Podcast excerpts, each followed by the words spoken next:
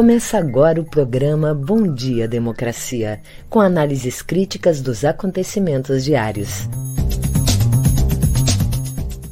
Apresentação de Paulo Tim e Babiton Leão.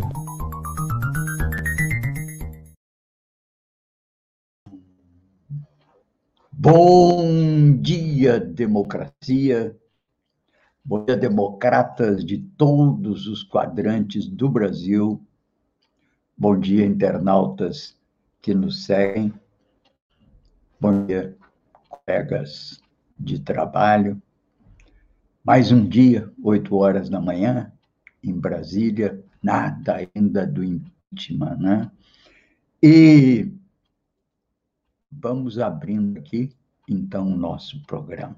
Hoje é dia 21 de setembro e a primavera entrou provocando muitos estragos aqui no sul e trazendo de volta um friozinho do qual já até havíamos nos despedido.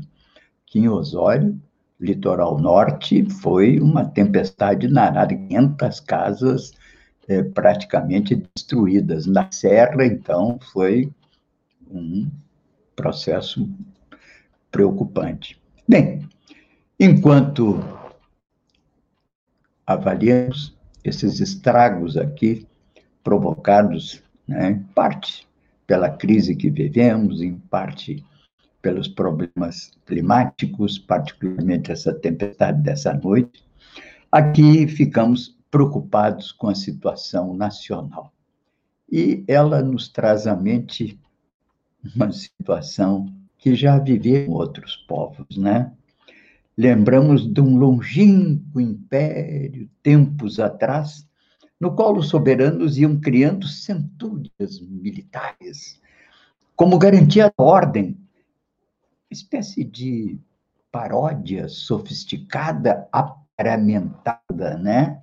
E muito bem armada das hordas iniciais que deram origem à nossa condição humana e não como uma sociedade organizada pela lei. E pagar os militares organizados nessas centúrias criavam impostos, e os impostos geravam, naturalmente, revoltas populares.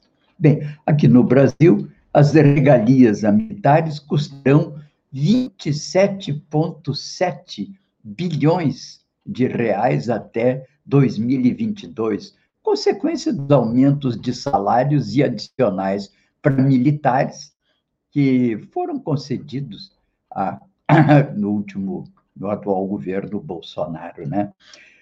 As benesses aqui analisadas pelo portal 247, destinadas aos militares até o final do mandato presidencial, será o ano que vem, chegarão a 27,7 bilhões de reais perto de 3 bilhões, 30 bilhões de reais. Aí, claro, é mais fácil não pagar os precatórios para ampliar o Bolsa Família do que ter evitado esses, essas regalias militares. Né? O aumento dos salários e os adicionais custarão ao menos 21 bilhões Enquanto o serviço público se vê ameaçado, diz o portal 247, pela PEC 32 da reforma administrativa, e os servidores têm seus salários congelados, o governo, eh, o governo federal reajustou os valores pagos a policiais militares, civis e bombeiros no Distrito Federal, Amapá, Roraima, Rondônia, unidades, aliás, que não têm recursos próprios e vivem às expensas da União porque não tem capacidade de manter o seu próprio funcionalismo.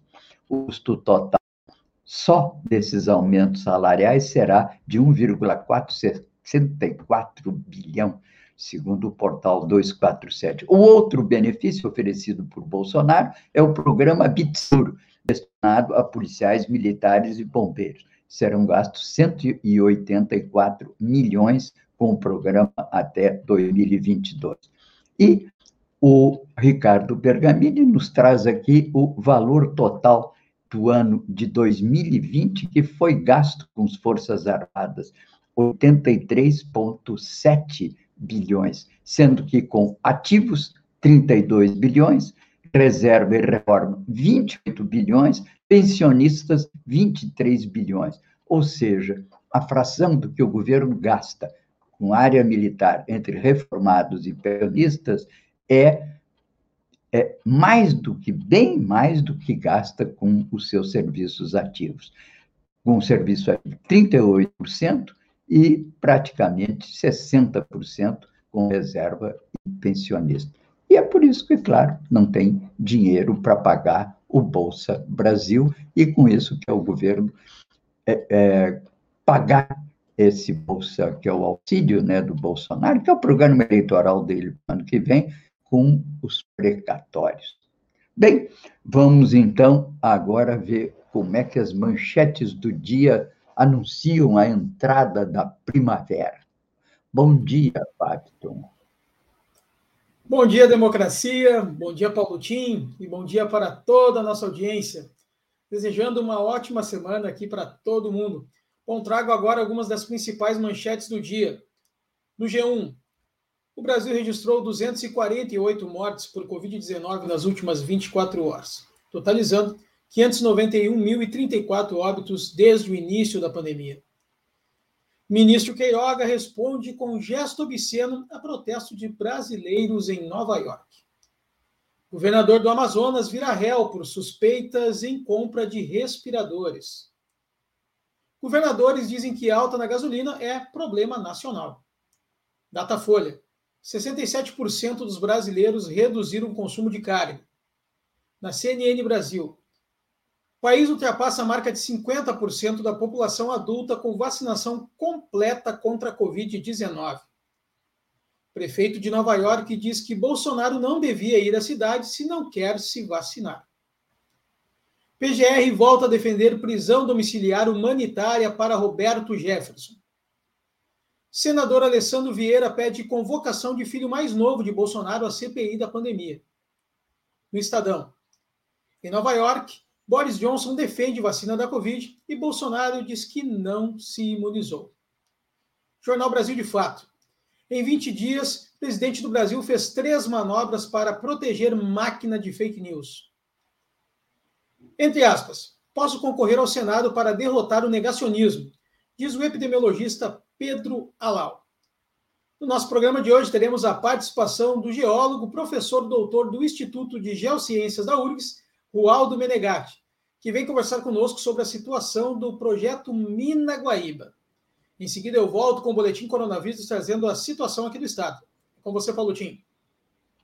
Obrigado, Babiton. Destaco aqui as capas dos principais jornais do país que evidenciam o que é talvez a grande preocupação desses dias que correm Claro que a nossa preocupação aqui, mais localizada, é com o que o presidente Bolsonaro vai falar agora das Nações Unidas. Há uma apreensão geral, mas o grande assunto internacional está na capa de Globo. Temor de calote de gigante chinesa afeta a economia. O mesmo assunto na capa do Estado de São Paulo. Crise de gigante da China derruba mercados e afeta Brasil. Mesma coisa na Folha. Risco de gigante chinesa dar calote cria temor de crise global. Aqui temos, portanto, uma visão do que, que são as preocupações com essa questão que é que hoje é, domina todo o cenário mundial. Ao mesmo tempo, ainda causa apreensão essa história do acordo dos Estados Unidos com a Austrália, tendo frustrado um pacote de, enfim, de venda que a França faria àquele país, e isso traz uma tensão naquela área do mundo, porque a China considerou essa ofensiva dos Estados Unidos sobre os negócios na Austrália, sobretudo com material militar, como um risco à segurança da própria China. O assunto do G1 hoje trata dessa matéria, que é o conflito bélico do futuro, diz o assunto. Submarinos para a Austrália é, e o conflito do futuro. Esse anúncio de Estados Unidos fornecer aos submarinos à Austrália, atrapalhando o acordo com a França, que ela já havia firmado mesmo fim, provocou uma crise diplomática entre Washington e Paris. Analisam esse tema a jornalista Adriana Moisés, da Rádio França Internacional, e o cientista político Matias Alencastro. Entenda melhor como que esse problema aí está preocupando o mundo inteiro. A mesma matéria no café da manhã, grupo Forwall, que diz que o acordo entre Estados Unidos e aliados para fazer frente à China no Pacífico causa preocupações. A Austrália desfez contrato de 66 bilhões com a França e vai fabricar submarinos americanos. Portanto, vejam que a China, seja pela crise da sua maior construtora, seja por esse cerco militar que se está fazendo em torno a ela no Pacífico, é o assunto do dia. Ou seja, há uma tensão internacional, não de caráter bélico, ainda de caráter tecnológico e econômico. Aí está a questão do famoso 5G, que o Brasil ainda está patinando e não definiu como é que vai encarar, como é que levar adiante esse assunto, né? Eu trago aqui um resumo das principais notícias aqui do Brasil. Apreensão ao pronunciamento de Bolsonaro nas Nações Unidas, repreendido que foi pelo prefeito de Nova York por não ser vacinado e, portanto, impedido de entrar em bares e restaurantes da cidade. Bem, é um vexame internacional e todos estamos perplexos diante disso. Para que, pergunto eu, para que 18 pessoas na comitiva de Nova York do presidente e o que faz lá o doutor Pafúncio, que deveria estar aqui dando explicações sobre a sua solitária e absurda decisão de suspender a vacinação de adolescentes em confronto com a própria Anvisa lá em Nova York, parece que ele tem a função de segurar a pasta do presidente, para não falar outras coisas, né? E fazer gestos obscenos a manifestantes que gritavam: fora genocida, fora genocida! Uma vergonha. Ministro da Saúde se prestar isso quando estamos vivendo aqui uma crise de proporções já beirando 600 mil mortos. Tudo para tentar virar senador pelo seu estado natal Oh, vaidade, vaidade, só a vaidade debaixo do sol, já nos diz a Bíblia. Falta de orçamento suspende a produção de medicamentos para diagnóstico e tratamento de câncer, prejudicando 2 milhões de pessoas. É possível que o nosso doutor Papuncio esteja lá nos Estados Unidos, quem sabe tratando disso, né? Enquanto isso, o CPI da Covid pode ouvi-lo outra vez e ainda não decidiu sobre a convocação do 005, né?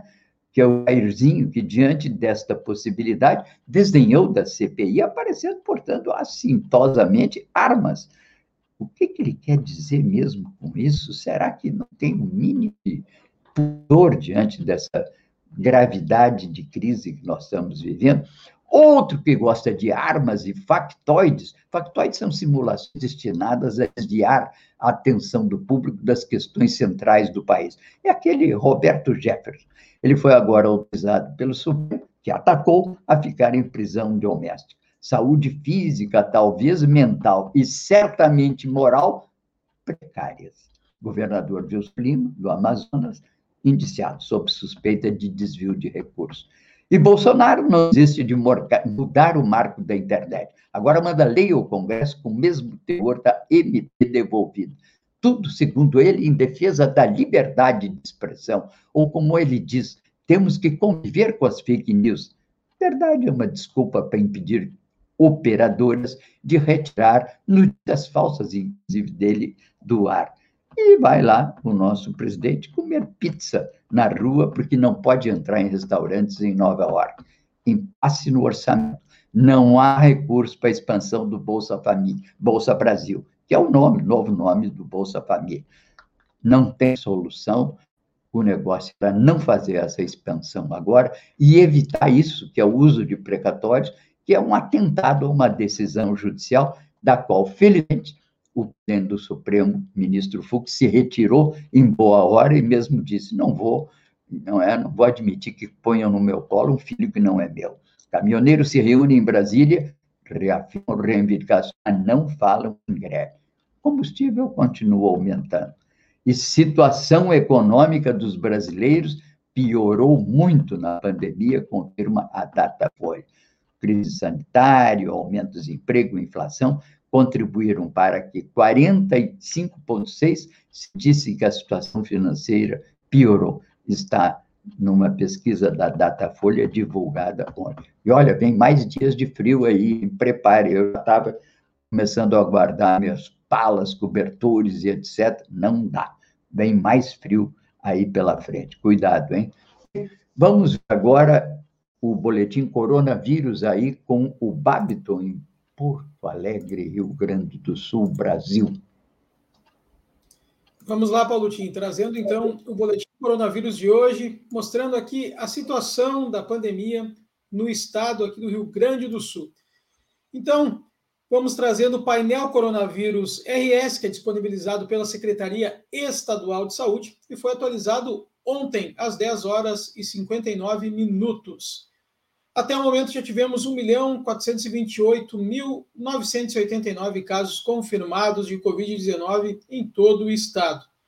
4.864 pacientes estão em acompanhamento. Infelizmente, até o momento atingimos a marca de 34.607 óbitos. A taxa de mortalidade segue crescendo, 304,2 para cada 100 mil habitantes, e a letalidade está estagnada em 2,4%. A taxa de ocupação de leitos UTI em geral segue diminuindo. Estamos com 56,5%. Estamos quase na mesma média da semana passada, mas esse é sempre o um número que a gente fica muito feliz em ver que cada vez diminui mais. Por isso, a gente pode pensar que, se caso tenha Covid, vai ter leitos UTI para serem tratados e a taxa de mortalidade com isso pode diminuir. O boletim coronavírus de hoje fica por aqui em seguida eu volto com as notícias locais. É com você, Paulotinho. Bom, a pandemia está realmente cedendo um pouco no Brasil, isso é consequência da vacinação. O que todo mundo lamenta é que essa vacinação não tenha começado antes, assim como outros países, como Israel, Chile, etc., começaram.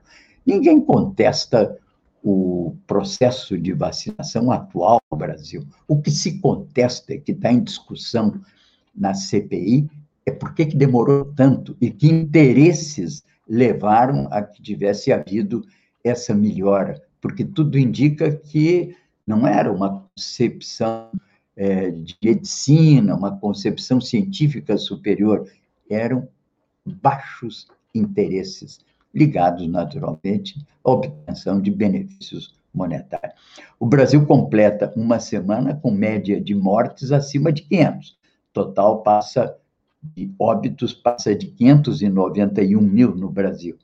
O país, é, segundo o balanço, tem 21 milhões 234 mil 372 casos já verificados de infectados, né? E registrou na segunda-feira 248 mortes por Covid. É, e chegou, portanto, a esse número que eu disse que dos 591. A média móvel de mortes nos últimos sete dias foi 557, acima da marca de 500 pelo sétimo dia seguido.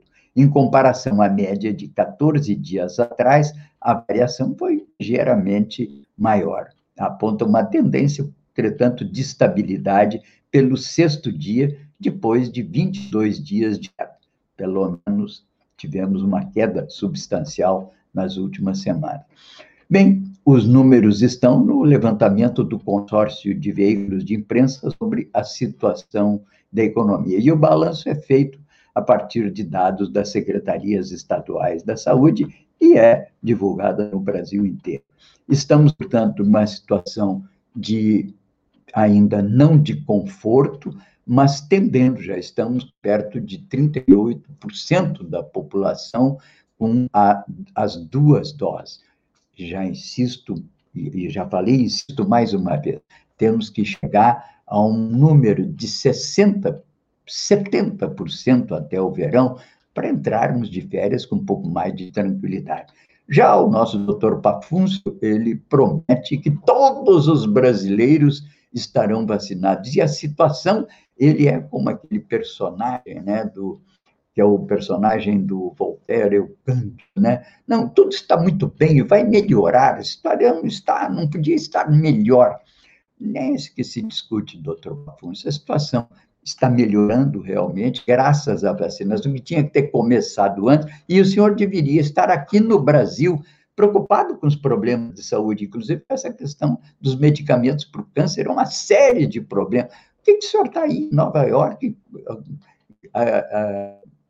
fazendo guarda pessoal ao presidente da República? Ele tem pessoal da Polícia Federal, tem lá o pessoal do FBI, que garante segurança. Para casa, vá para casa, doutor Pafuns, pelo amor de Deus, o que, que, é isso? Bem, esses são é, questões que nos preocupam. Né? Na CPI, novas linhas de investigação adiam um pouco o relatório final.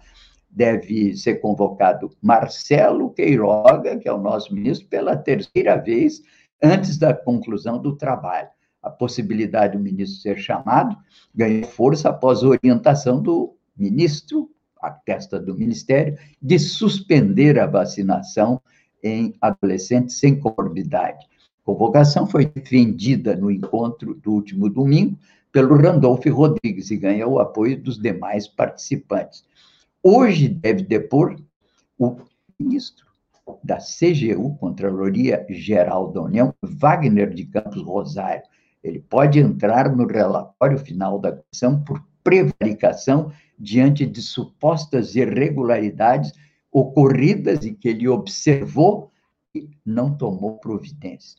Para o senador Omar Aziz, Wagner Rosário não tomou providência sobre a atuação do ex-diretor de logística Roberto Dias, exonerado após Luiz Paulo Dominguete, aquele cabo lá da PM, denunciar a cobrança de propina. O ministro nega as acusações, mas vai sentar hoje lá e vai ter que falar alguma coisa, né?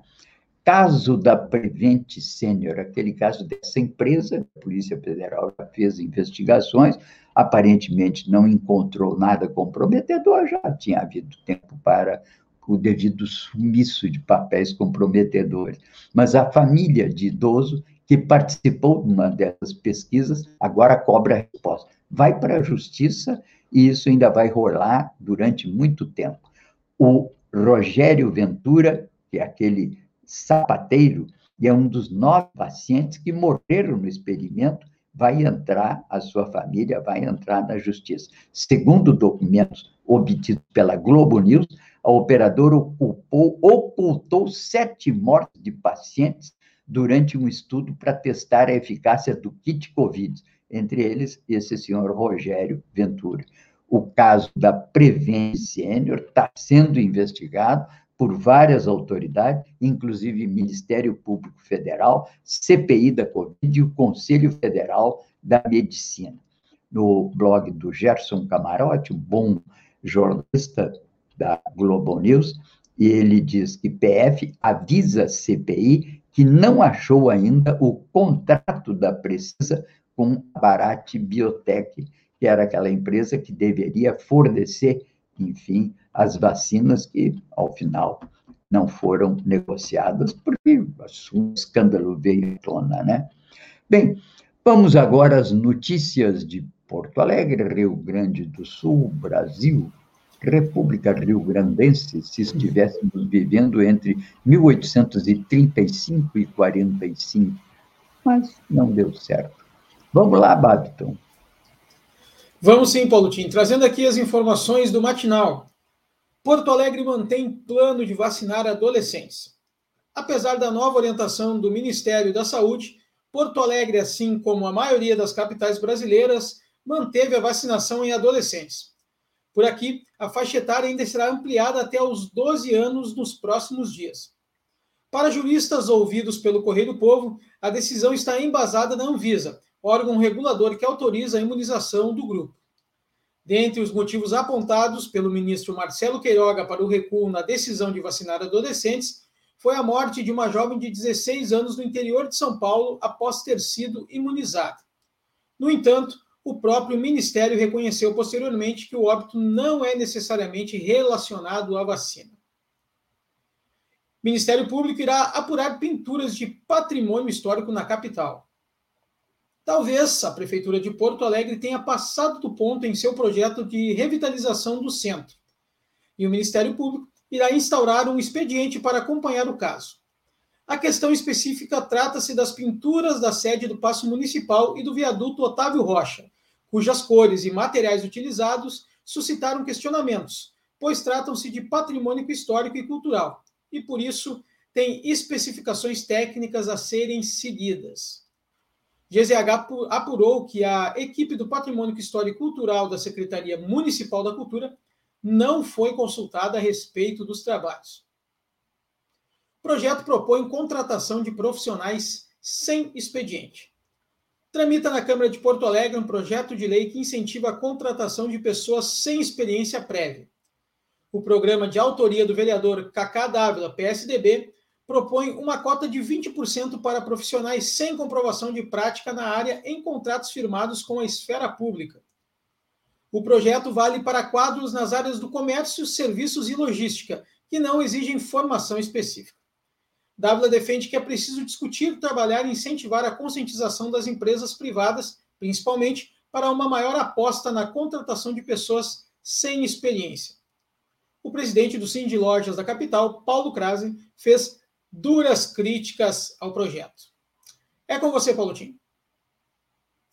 Ok, obrigado, Babi. Babi, você saiu muito bem ontem, pressionou a torcida, a nossa grande audiência do Farol Literário, pede que lhe transmita os cumprimentos pelo seu desempenho ontem aqui. O som ficou um pouco comprometido. Da próxima vez, sim, a internet não estava muito boa. Próxima vez, vamos ver se você consegue brilhar mais. Você fica aqui, a pedido do presidente da Casa do Poeta Brasileiro, a comparecer sempre e participar aqui com a gente como sangue novo, entende? Aqui do, do nosso farol literário. Muito obrigado.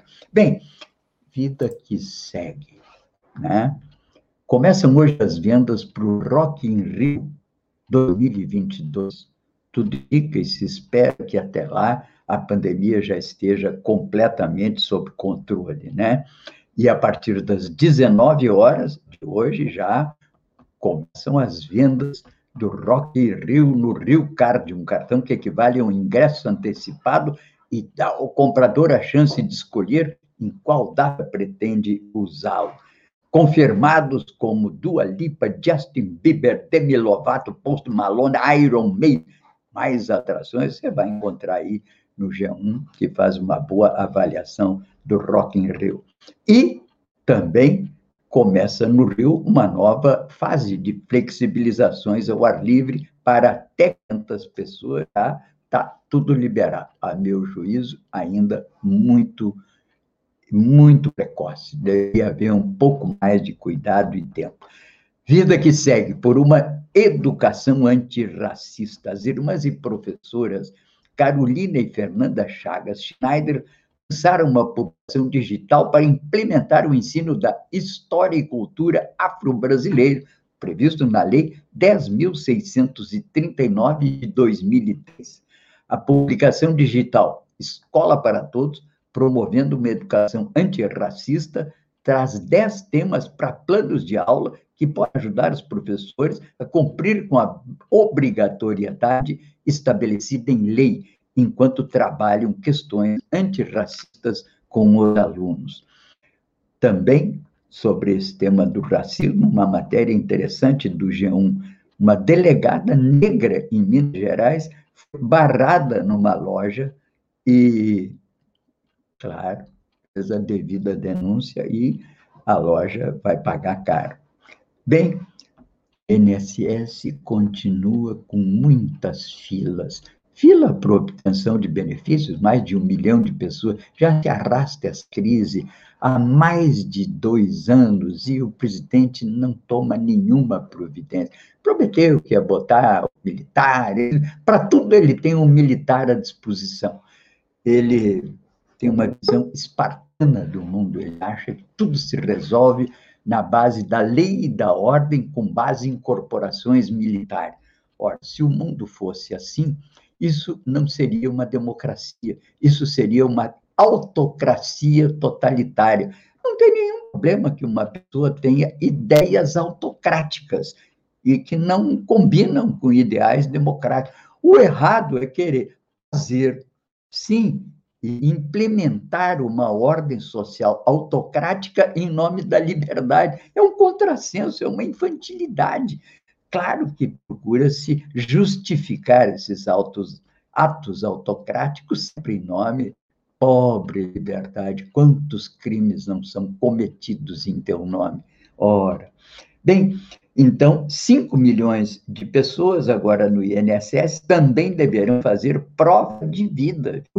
Rapidamente, vamos fazer essa comprovação para continuar recebendo os benefícios. Ela voltou a ser obrigatória em junho segurado quiser, segurado que quiser se antecipar ao calendário, pode ver o procedimento. Veja aí no site do INSS que eles explicam direitinho o que, que você deve fazer para que isso aconteça.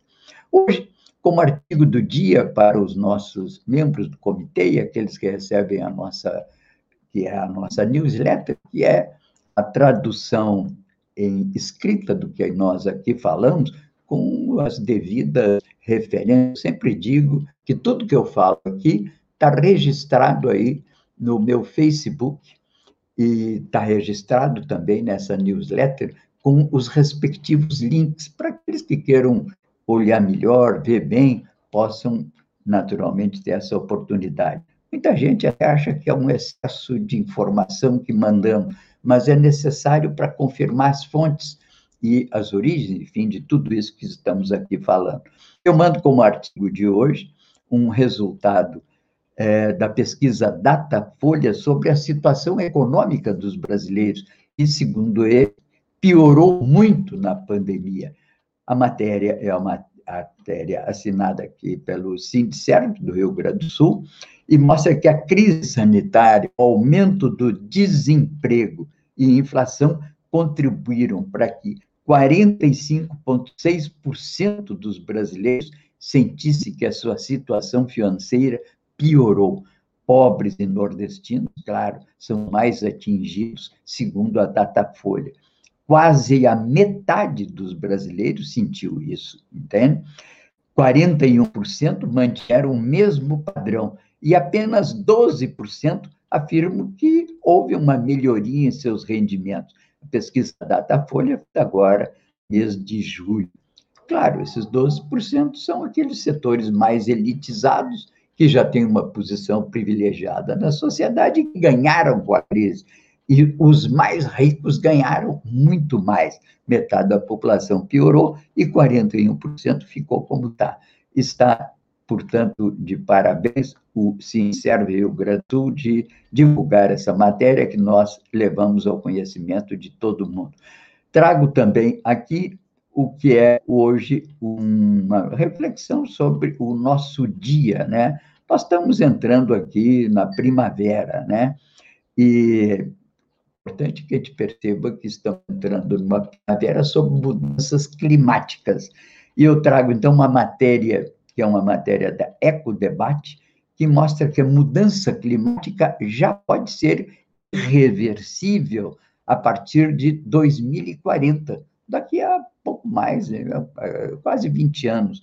Portanto, já estamos entrando num processo de mudança que é o que faz, entende? Essas grandes convulsões que estamos assistindo de tempestades, secas, enchentes, e estamos aqui é, naturalmente vivendo isso. Mas, então, um recado aqui do nosso velho amigo Marino Boeira, velho escritor, companheiro nosso, aqui de Porto Alegre, que não poderíamos deixar de lembrar, né? E ele disse: olha, não assinalaram aí que no dia 18 de setembro de 1950 foi inaugurada oficialmente a primeira emissora de televisão do Brasil, a segunda da América Latina e a sexta do mundo, a TV Tupi de São Paulo, pertencente à rede dos diários associados de Assis Chateaubriand.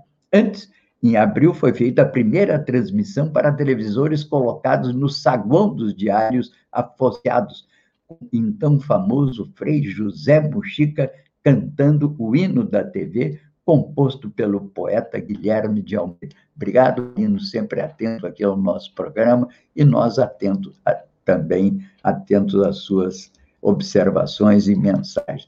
Vamos, portanto, agora o Babiton vai convidar o Rualdo Menegatti para trocar uma ideia sobre a conjuntura nacional. É contigo, Babiton.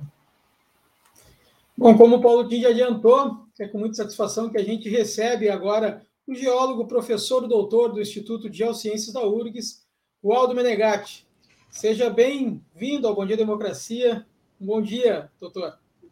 Bom dia, Babiton. É, bom dia, Paulo. É um prazer enorme estar aqui na rede Estação Democracia, aonde a informação é de grande qualidade e muito importante para nós nesse momento em que passamos na vida nacional. Então tá, hoje o doutor veio conversar com a gente sobre a situação do projeto Minaguaíba. Já foi abordado no último programa Estação Gaia, aqui da Rede Estação Democracia, na semana passada, mas também achamos importante trazer um pouco aqui no Bom Dia Democracia, que a audiência pode ser outra, para a nossa audiência ficar por dentro de como está a situação deste projeto. Como está, então, doutor Rualdo? Olha, Babiton, esse, esse projeto é muito importante que todos nós, metropolitanos e gaúchos, devemos estar muito atentos. Para quem não sabe, trata-se da instalação, da possível instalação de um projeto de mineração de carvão no coração, veja bem, no coração da região metropolitana. Logo ali do lado, né, em Eldorado, Charqueadas, há apenas 16 quilômetros do centro de Porto Alegre, a 20 quilômetros de Canoas e a 11 quilômetros de Guaíba. Pretendem instalar numa área de, de cerca de 4.400 hectares, uma gigantesca mina de carvão com 110 metros de profundidade, que, que se propõe a minerar 166 milhões de toneladas de carvão durante 23 longos anos. E, além disso, 47 milhões de toneladas de cascalho e areia. Ora, Babiton, é preciso que façamos uma advertência muito séria aqui. O carvão mineral é parecido com o carvão vegetal, esse que usa na, se usa nas, nas churrasqueiras. O gaúcho pode confundir esses dois carvões. Na verdade, o carvão de churrasqueira é um resto de lenha que, que não completou a combustão. Mas, diferente disso, o carvão mineral é um produto geológico formado há 290 milhões de anos atrás e é uma espécie de lixão químico. Em nada se compara com, então, o carvão de churrasqueira é um material muito tóxico. O carvão mineral contém mais de 70 elementos da tabela periódica, entre os quais arsênio, mercúrio, cromo, cádmio, eh, eh, selênio, berílio, eh, enxofre, entre outros. E além disso, também elementos radioativos, como urânio e tório. Portanto, ao se trazer à superfície da Terra esse material carbonoso, nós né, levamos a potencialidade de causar um grande impacto ambiental, principalmente para a água. Veja, esse projeto pressupõe lançar no Jacuí, a apenas 22 quilômetros dos pontos de captação de água para abastecimento da população, né, os efluentes resultantes da mineração. O enxofre é, é, é, é caro jornalista, ele é muito perigoso quando ele entra em contato com a atmosfera e água, porque produz uma, uma chamada drenagem ácida. Essa drenagem ácida nada mais é do que a solubilização de sulfatos e sulfetos e baixa o pH. Uma drenagem ácida é capaz de dissolver os elementos tóxicos, os metais pesados que eu citei, e lançados no Jacuí podem chegar facilmente nos pontos de captação de água da região metropolitana, podendo afetar seriamente a saúde né, de cerca de é, é, é, 2 milhões de pessoas, considerando Canoas, Porto Alegre e Guaíba. Então, essa, esse projeto de mineração, ele é muito impactante para o meio ambiente, para a saúde das pessoas, né? E também economicamente, porque ele não trará grandes benefícios para a região metropolitana. Pelo contrário, né? É, ele não se instala no vazio, esta mina. Essa mina será instalada numa região que é a maior produtora de arroz orgânico. É tudo que uma cidade grande quer né? É ter na saia, né? na, na, na, na, sua periferia, os chamados cinturões verdes, né? que são muito importantes para a qualidade de vida né? e a segurança alimentar. Então, Babiton, né? nós estamos vendo de forma muito crítica esse projeto.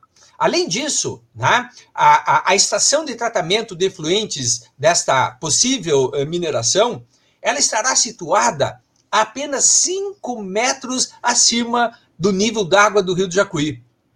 Ora, né, o Paulo acabou falar, de falar dos problemas climáticos atuais, quer dizer, grandes inundações. É muito frequente que o Jacuí ele, ele inunde e fique acima de 5 metros.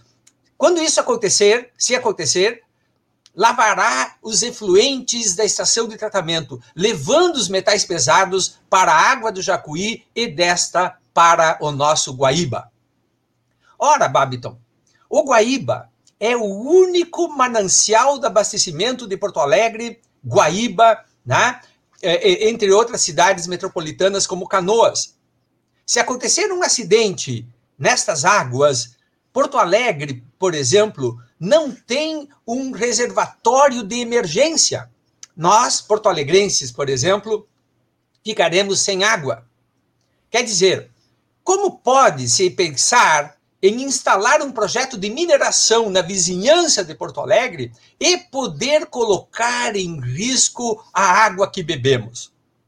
Ora, Babiton, o, o Guaíba né, é fundamental para a qualidade de vida de milhões de pessoas de milhões de metropolitanos. Como podemos colocar em risco a água que bebemos? Quando nós viajamos no interior do estado, nos sítios e fazendas, vemos o cuidado que se tem em ter lá um lugar bem adequado, bem limpo, para que o gado tome água. Como é possível colocar a água das, das populações né, para o abastecimento humano em tal risco, em tal grau de possibilidade de é, é, trazer elementos tóxicos para a saúde. Ora, nós estamos falando de metais pesados. Os metais pesados, eles impactam seriamente a vida. Eles se bioacumulam. O cádmio, por exemplo, ele é absorvido pelo arroz. Quer dizer, a cada inundação do Jacuí, carregando esses metais pesados, esparramará para as plantações de arroz das margens do Jacuí, cádmio. O arroz ele é capaz de absorver o cádmio, né? E isso contaminará os grãos e chegará na nossa mesa. O cádmio, né? Ele produz sérios danos ao pâncreas, podendo levar então a situações, né, de câncer. É isso que são os metais pesados, muito tóxicos para a saúde humana. Então, Babiton, nós consideramos que esse projeto é absolutamente inviável, porque ele vai impactar né, o, o Parque Estadual do Delta do Jacuí, um refúgio, um santuário da fauna e da flora fundamental para a qualidade hídrica de toda a região. Ele vai impactar né, também o Lago Guaíba, que é um, um, um lugar em que há a sedimentação de argilas. Portanto, essas argilas né, poderão estar carregando os metais pesados. Então, esse projeto, né, ele é, na verdade, a, a, a, a, possibilidade de colocar a capital do Estado como refém né, é, é, da, mineração de carvão. Porque, em caso de um acidente de abastecimento de água, Porto Alegre ficará sem água. Né? Aonde vamos buscar água? Isso, então, trará um, uma situação dramática para a capital. A capital né, é, é, pode sofrer um colapso de abastecimento.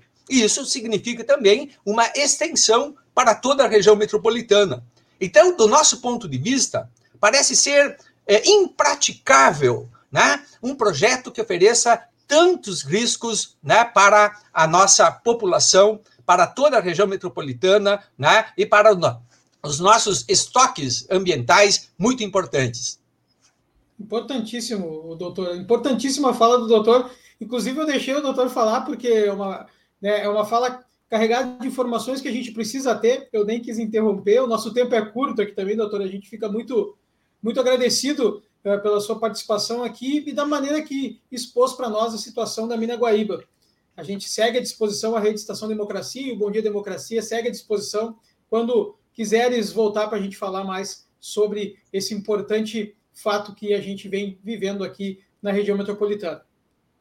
À disposição, Babiton, é um prazer estar aqui e, e sempre que precisarem informações, estarei disponível. Muito obrigado, um ótimo dia, doutor. Igual. É com você, Paulo Tim. Obrigado, Rualdo. Grato. Volto sempre aqui para nos manter acompanhando esse processo da. Tomara que não aconteça a instalação dessa mina. Grato, então. Bem, aqui ainda sobre imprensa em Porto Alegre, não poderia deixar de comentar, sempre comentamos aqui as publicações do nosso ex-governador, ex-ministro, ex-prefeito Tarso Genro ele publica no Sul 21 uma importante advertência, né, sob o título Jacobinismo Rápido de Bolsonaro e a lentidão da nossa unidade pela República, chamando a atenção dessa extrema habilidade de criar situações com uma certa iniciativa sobre a agenda do cotidiano, seja com factoides, seja, enfim, com ameaças ao Supremo, seja hoje, por exemplo, com seu pronunciamento nas Nações Unidas, e como que há uma certa lentidão, destaca o Tarso Genro, das oposições em gerais para fazer frente a esse processo. Contribui um pouco por isso uma análise que vai ganhando peso, que está presente num artigo do Merval Pereira, que é um dos intérpretes do Globo, que, aliás, também publicou um editorial outro dia que chama atenção a maneira como está tratando, digamos, o Bolsonaro como, digamos assim, uma fera domada que deve ser levada, inclusive, quem sabe até domesticada para um segundo mandato, tendo em vista que seria aquele que tem maior capacidade para enfrentar o Lula já num primeiro, num segundo turno. Bem, o Merbal Pereira chama de nem-nem, e ele diz, olha, não vai nem ter golpe, nem vai ter impeachment, temos que conviver com o mal. Também me chamou a atenção um artigo do Brasílio Salum, também publicado no A Terra Redonda, em que ele vai nessa mesma direção. O Tarso Genro não contesta essas questões, mas chama a atenção da necessidade, como ele diz, de estarmos atentos, porque estão criadas as condições objetivas do fascismo. Diz ele, golpes e assaltos fascistas reuniram sempre, ou reuniram-se em torno de quatro condições: grave crise econômica, desprestígio da esfera política, um forte apoio material e político de pelo menos uma parte significativa das classes dominantes e a fragmentação dos que defendiam, por princípio, república e democracia. Dizer todas essas condições continuam reunidas no Brasil e, desse jeito, não vamos viver juntos num regime democrático por muito tempo. Conclui o Tarso Genro, dizendo que, e com uma certa razão, ao meu juízo, que a complexa situação política externa e interna recomenda que as forças democráticas, de esquerda ou não, se unam em torno de valores democráticos, por suposto, em torno da construção de muralhas políticas capazes de colocar os fascistas de volta às lúgubres cavernas de onde saíram.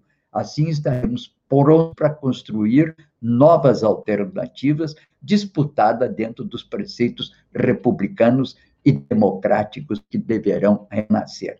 Portanto, assinalo a importância da leitura desse texto, artigo publicado no Sul 21, pelo nosso ex-governador é, Tarso Genro.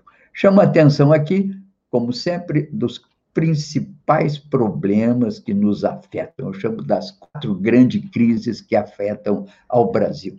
Crise sanitária, já falamos bastante sobre ela e destaco aqui um artigo publicado no Poder 360, que mostra que saúde mental de 38% dos brasileiros piorou na pandemia, jovens e pessoas que cursaram o ensino superior são os que mais relatam piora, segundo essa pesquisa do Poder Data.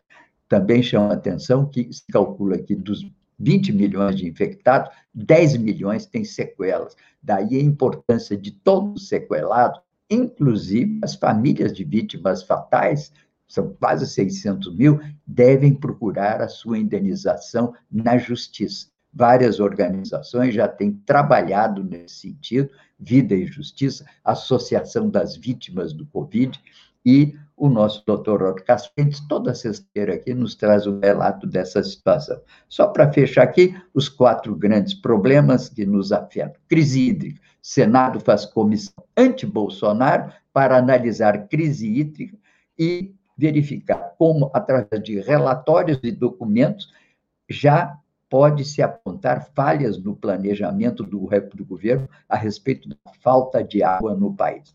Na crise socioeconômica, destaco aqui um artigo que mostra que a inflação retira da mesa do brasileiro carne e refrigerante. Agora, a cervejinha, não sei, não tem ainda a notícia se ela já saiu, mas deve estar comprometido também.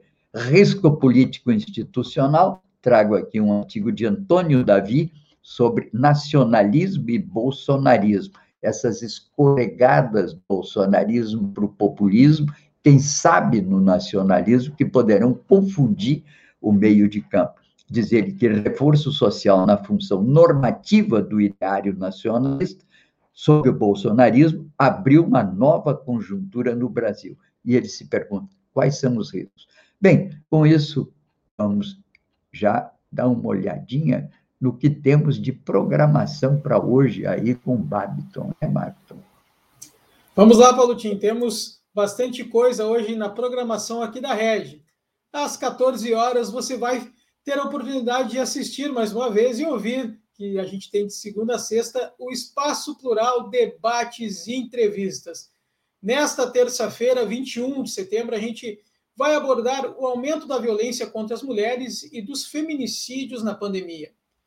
As convidadas serão a feminista e advogada de direitos humanos e diretora executiva da Temis Gênero, Justiça e Direitos Humanos, Márcia Soares, a presidenta nacional da Ação da Mulher Trabalhista e vice-presidenta nacional do PDT, Miguelina Vecchio, e a advogada feminista e coordenadora da Força Tarefa de Combate ao Feminicídio, Ariane Leitão.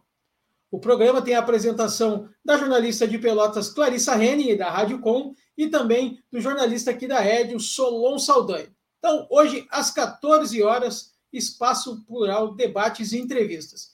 E todas as terças-feiras, nós temos também o Berimbau Não é Gaita, que é apresentado pelo Meister da Silva e acontece mais tarde, às 20 horas. E hoje o Meister vai abordar a comunidade negra no cenário artístico gaúcho e brasileiro e vai receber a atriz Vera Lopes. Então, aqui nos canais da Rede, nas redes sociais, no Facebook e no YouTube, já aproveita, segue o canal, ativa o sininho também, passa a curtir a página e, obviamente, no estaçãodemocracia.com você pode escutar toda a programação da Rede. Fico por aqui. Bom dia, democracia. Com você, Paulo Tim. Ok, Babiton, obrigado. Bem, nós não temos o programa ao ar, mas fizemos aqui a nossa newsletter que remetemos a todos os membros do comitê e outros interessados. Se você tiver interesse, avise-nos, podemos mandar para você também a nossa newsletter diária. Nessa newsletter, homenageamos, logicamente, homenageamos a Revolução Farroupilha, como é, de, digamos assim, da tradição rio-grandense, e temos discutido esse assunto à luz, inclusive, de alguns debates feitos também aqui no Comitê em Defesa da Democracia. Eu participei na sexta ou quinta ou sexta passada de um debate sobre esse assunto. É um assunto ainda a discutir, há pequenas questões ainda que devem ser verificadas, entre elas, eu diria que é de saber se os lanceiros números já eram livres quando entraram a participar do, do processo do combate, ou se, como escravos, e na condição escravos, teriam sido, digamos assim, atraicionados por Gabi Canabarro naquela fatídica noite de Porocos. Um assunto que ainda resta a se discutir e verificar melhor. De qualquer maneira, é, há uma grande, um grande debate no Rio Grande do Sul sobre as projeções da Revolução Farroupilha. Também homenageamos, claro, o cenário do Paulo Freire, está na nossa newsletter de ontem. E para fechar o nosso programa de hoje, eu lembro que nesse dia 21 de setembro entrou triunfante em Porto Alegre o general Bento Gonçalves da Silva.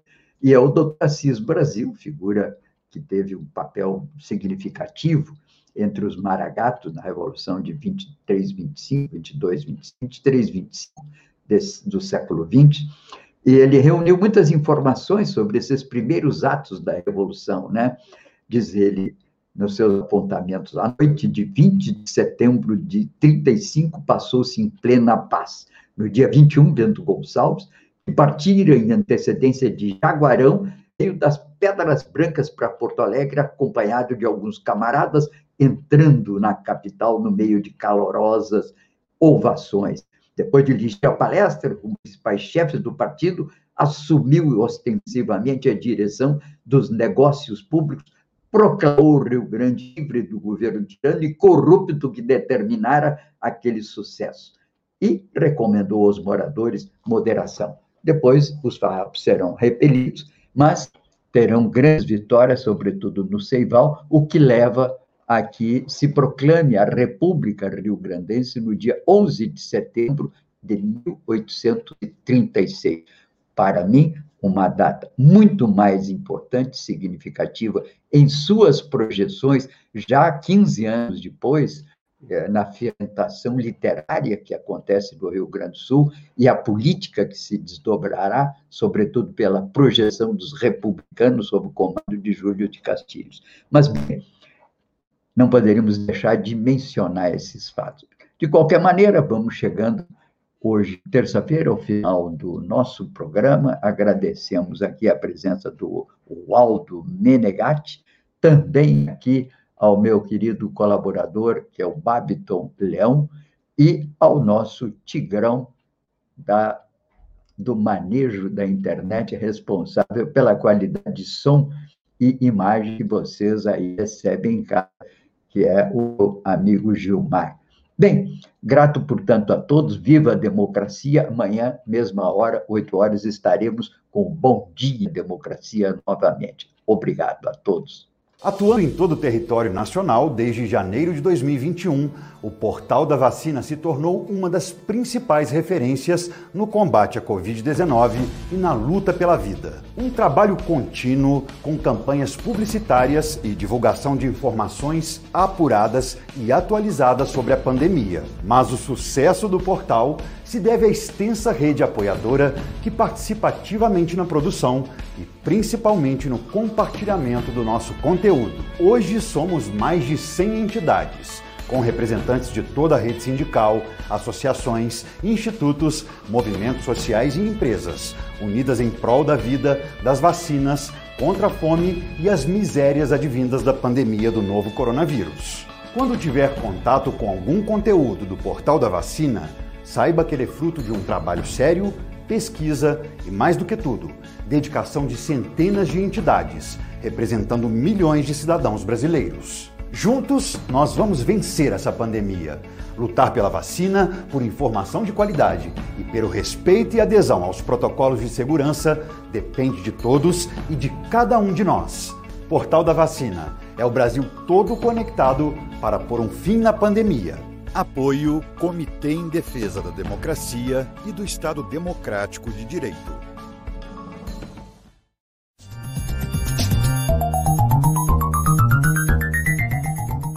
Este foi o programa Bom Dia Democracia. Nos encontramos amanhã às 8 horas.